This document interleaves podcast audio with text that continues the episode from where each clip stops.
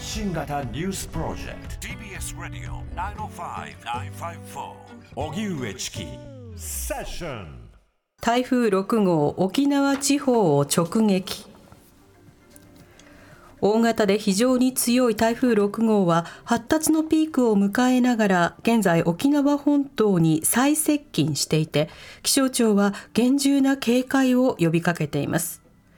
台風6号は午後2時現在久米島の西南西にあって中心気圧は935ヘクトパスカル。中心付近の最大風速は45メートル。最大瞬間風速は65メートルと非常に強い勢力を維持しながらゆっくりと西北西に進んでいます。台風の影響で風に煽られて転倒するなど少なくとも22人のけが人が確認されていて沖縄本島北部の大宜味村では昨日夜民家の車庫が倒壊。90歳の男性が屋根の下敷きになって死亡しました。また沖縄本島を中心に大規模な停電が発生していてスーパーマーケットが臨時休業するなど生活への影響が広がっています。台風は今後進路を東に変える見込みですが進路が定まっておらず再び沖縄地方に戻ってくる可能性もあり引き続き警戒を呼びかけています。中国電力中間貯蔵施設の建設を山口県上関町に提案。中国電力は今日原発を新たに建設する計画のある山口県上関町を訪れ関西電力と共同で使用済み核燃料の中間貯蔵施設建設に向けたボーリング調査を提案しました。上関町の西哲夫町長は面会の後記者団に対し提案を受けたことを明らかにした上で臨時議会を開き諮りたいとした上でこのまま何もせずに町が10年持つかといったらそれは難しい。住民に負担を強いることになる。危機感を持って取り組んでいきたいと述べました。一方、建設反対派住民らは中国電力の担当者の訪問時に数十人が立ちふさがり、一時もみ合いになりました。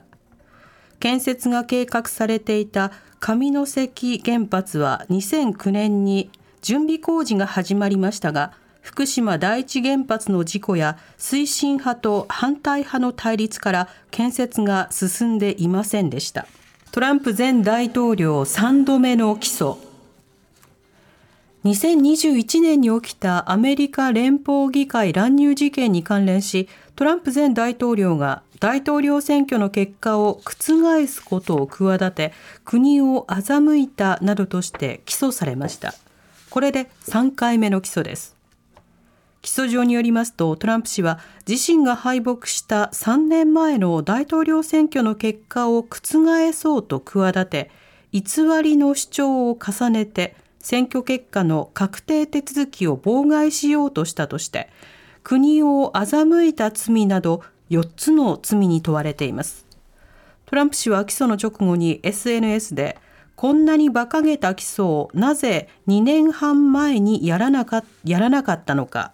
それは選挙戦の最中に起訴したかったからだと投稿し今回も選挙妨害だと主張して支持者の結束を固める材料にしようとしています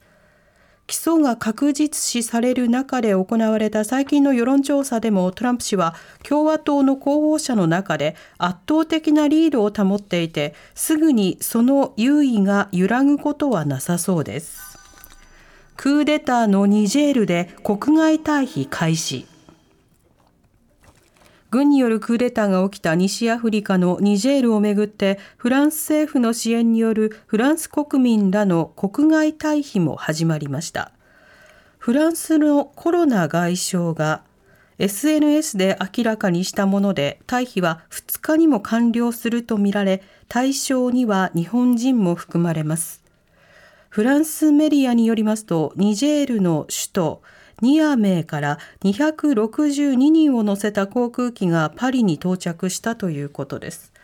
また松野官房長官は今日記者会見で現地に在留していた日本人2人とその家族1人がフランスのパリに退避したことを明らかにしました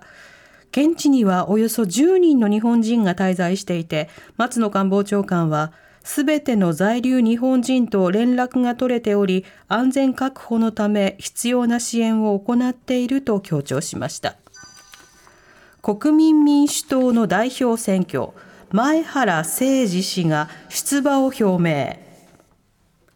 国民民主党の前原誠司代表代行は今日国会内で記者会見を開き党の代表選挙に立候補すると正式に表明しました。前原氏は会見で非自民、非共産の枠組みで政策本位の野党協力、野党結集を進め、政権交代の道筋をつけたいと語りました。代表選は玉木雄一郎現代表との一騎打ちとなる見通しで、今月21日に告示、来月9月2日の臨時党大会で新しい代表を選出します。TBS Radio 荻上チキセッション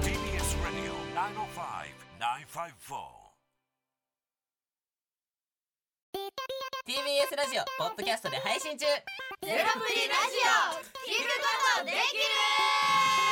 パーソナリティは LGBTQ ハーフプラスサイズなどめちゃくちゃ個性的な4人組クリエイターユニット午前0時のプリンセスですゼロプリラジオ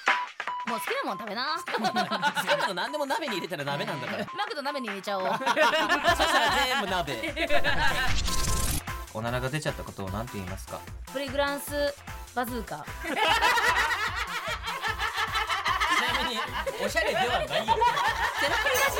オ。笑ってるやん。こんな感じになります。笑い方海賊になります。おうち最後にこの CM 聞いてるみんなに一言。お前え？なんで言った？とにかく聞いてください。ゼロプリで検索。ゼロプリラジオ毎週土曜午前0時に配信。それではポッドキャストで会いましょう。せーの。ほなまた。ゼロプリレディオ